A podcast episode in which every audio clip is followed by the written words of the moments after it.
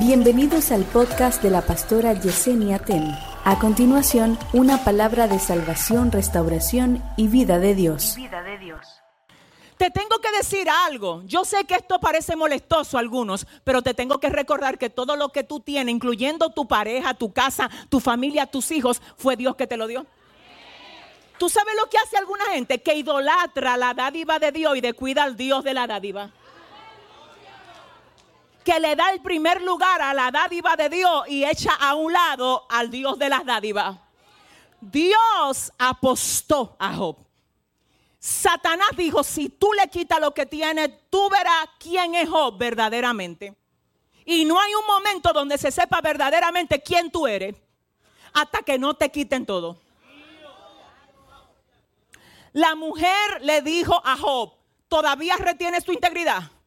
Ella no, ella no quería otra cosa, ella quería la integridad. Suelta tu integridad. Eso es lo que tiene el diablo bajo presión, suéltala. Todavía la retienes. Mira que te quitó casa. Y Job dijo, pero es que yo, yo tenía casa porque él me dio casa. Mira que te quitó hijo. Es que yo tenía hijo porque él me dio hijo. Mira que te quitó las ovejas. Es que yo tenía ovejas porque él me dio ovejas. Por eso él pudo decir, jeje, Jehová dio. Sea el nombre de Jehová bendito. Pero si ese es el aplauso, pero si ese es el aplauso, si ese es el aplauso, por eso es que tú ves personas que a veces pierden el trabajo y se quedan adorando al proveedor. Le cierran la puerta y se quedan adorando a quien tiene la llave. ¡Uh!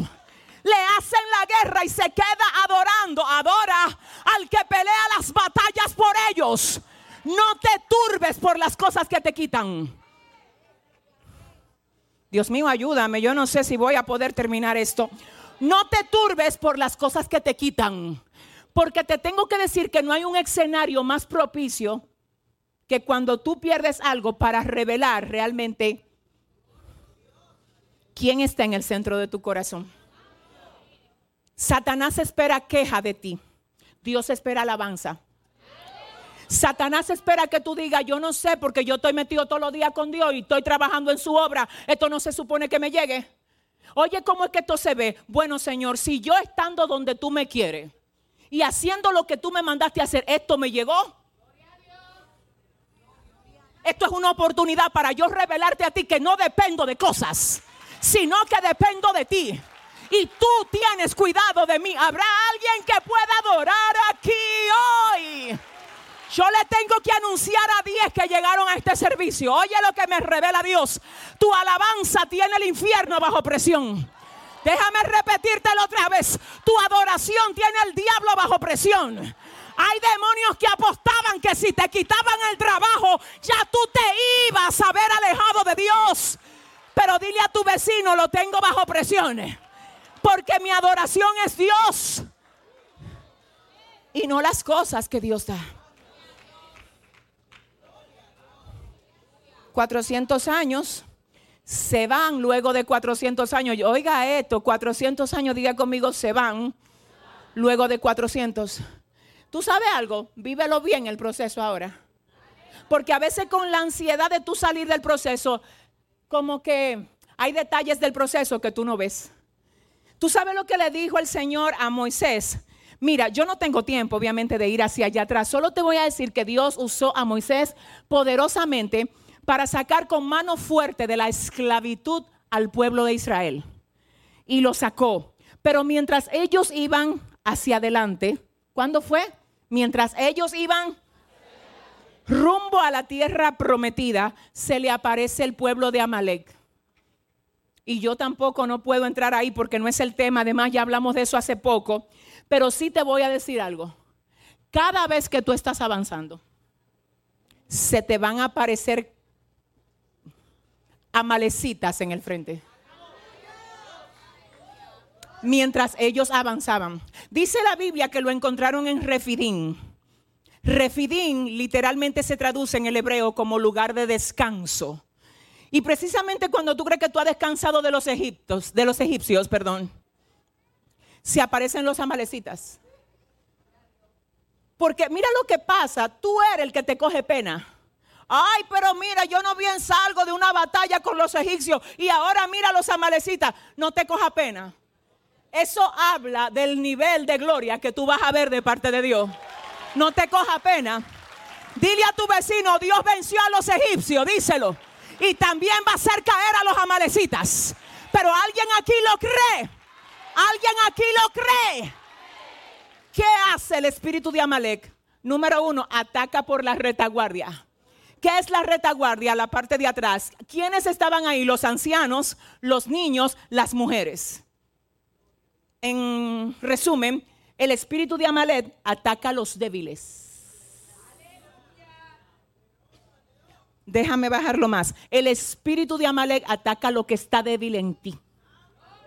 Identifica, te estudia y ataca tu debilidad. Él sabe con qué te puede tentar. Te ve avanzando, di que, te bautizaste ya, ahora di que, que ora una hora al día. Espérate, Amalek, rumbo allá. Dale por la debilidad, no por el área fuerte. Satanás sabe que hay área donde ya tú lo venciste. Él sabe que hay área allá donde no sale contigo porque Dios te ayudó a vencerlas. El problema es que hay cosas que todavía están en proceso y tú sabes cuáles son. El enemigo te ataca por tu debilidad. Tú te conviertes en la autoridad de lo que tú vences. Satamaya. Lo que te vence a ti es autoridad tuya. Hoy hay que cambiar papeles aquí. Hay gente que entró por esa puerta siendo esclavo de vicio, pero hoy se va esclavizando el vicio en el nombre de Jesús. ¡Eh! ¡Aleluya! Hay gente aquí que llegó siendo esclavo de sentimientos de amargura. Pero ahora quien los esclavizas y los llevas bajo arresto eres tú. Diciéndole al diablo, yo no voy a permitir que lo que pasó dañe mi presente. Si quedó atrás, yo lo dejo atrás. Si ese es el aplauso, lo mejor al Señor. Escuche algo, la Biblia dice que cuando se armó el lío que aparecieron los amalecitas, Moisés reparte funciones. Moisés dice, Josué, escoge varones, vete a la batalla y yo me voy a lo más alto de la cumbre del monte. Se fue con Aarón y Ur. Y dice la Biblia que mientras Moisés levantaba las manos y oraba por Israel, Israel vencía. Pero que cuando Moisés bajaba las manos, Padre, ayúdame, Amalek prevalecía. No, pero Dios, Dios me ayude. Dios me ayude. Dame un segundo. Israel es el pueblo escogido. Dios lo sacó con mano poderosa. Dios está con ellos. Dios le prometió que no hay que no iba a haber manera de que él no los apoyara en todo. Pero si Moisés bajaba los brazos, ¿alguien lo entendió? No, déjame explicarlo mejor, déjame explicarlo mejor. Con todo e Israel ser el escogido, había un elemento diferenciador. O sea que el hecho de yo ser escogido, el hecho de que Dios me haya escogido, me haya traído, haya tenido eh, la gracia de llamarme, no necesariamente me entrega todas las victorias. Hay victoria que tú vas a tener que pelear. No, pero Dios mío, ayúdame. Hay guerra que se pelean. Hay guerra que se pelean. Hay guerras que se pelean y tú no la estás peleando. Ah, tú no le estás. Hay, hay gente aquí que tiene que volver a levantar los brazos. Acuérdate cómo eran las cosas cuando tú tenías los brazos arriba. Acuérdate cómo el Señor estaba obrando en tus hijos, en tu familia, en tus finanzas, en tu vida espiritual. ¿Cómo era la cosa cuando tus brazos estaban arriba? ¿Tú sabes lo que dice la palabra? Josué era un hombre de Dios. Los que estaban peleando con él, todos eran de Dios. Pero si Moisés dejaba caer los brazos, Amalek prevalecía. Dios mío, ayúdame. ¿Podía Dios hacer que Amalek cayera sin ni siquiera ellos tenerlos que mirar? Sí, pero en cada batalla hay un desarrollo del guerrero. Dios quiere guerreros desarrollados. Los guerreros no se definen por el traje que tienen puesto, se definen por el carácter, se definen por la firmeza. no, pero déjame ver dónde están los guerreros de soplo de vida. Dile a tu vecino, no baje los brazos. Dile, no baje los brazos. El enemigo te quiere con los brazos abajo, no los bajes.